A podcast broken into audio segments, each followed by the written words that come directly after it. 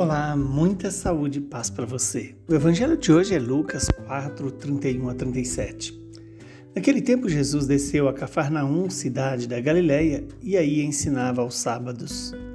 As pessoas ficavam admiradas com o seu ensinamento porque Jesus falava com autoridade. Na sinagoga havia um homem possuído pelo espírito de um demônio impuro, que gritou em alta voz: Que queres de nós, Jesus Nazareno? Viestes para nos destruir? Eu sei quem tu és, tu és o Santo de Deus. Jesus o ameaçou, dizendo: Cala-te e sai dele. Então o demônio lançou o homem no chão, saiu dele e não lhe fez mal nenhum. O espanto se apossou de todos e eles comentavam entre si: Que palavra é essa? Ele manda nos espíritos impuros com autoridade e poder e eles saem. E a fama de Jesus se espalhou em todos os lugares da redondeza. Palavra da salvação. Glória a vós, Senhor. Louvado seja Deus por esta palavra, que ela produz em nós o fruto que ela nos anuncia. Este evangelho nos relata exatamente a, a postura de Jesus frente ao mal. O mal que quer fazer com que Jesus seja conhecido desvinculado da cruz, desvinculado do sofrimento, por isso, o espírito imundo diz: O que queres de nós, Jesus Nazareno? Viestes para nos destruir? Eu sei quem tu és, tu és o Santo de Deus.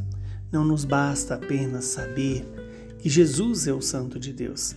É preciso deixar que a santidade de Jesus é, me santifique, que esta santidade de Deus se torne o projeto da minha vida. Quando Jesus diante daquele espírito imundo diz: cala-te e sai dele, evidencia aí a grande autoridade de Jesus sobre o mal. O demônio, naquele momento, sai daquele homem e não faz mal nenhum para aquele homem. E com isso, o espanto alcançou a todos que reconhecia que Jesus dizia uma palavra que era forte, era poderosa, ele mandava nos espíritos impuros com a autoridade também com poder. Que Jesus exerça essa autoridade e esse poder na minha vida e na sua vida para expulsar de nós tudo aquilo que não vem de Deus, tudo aquilo que nos separa de Deus, tudo aquilo que nos faz é, desviar-nos do projeto de santidade. Que o Deus de misericórdia nos conceda essa graça de fazer a experiência do poder e da autoridade de Jesus.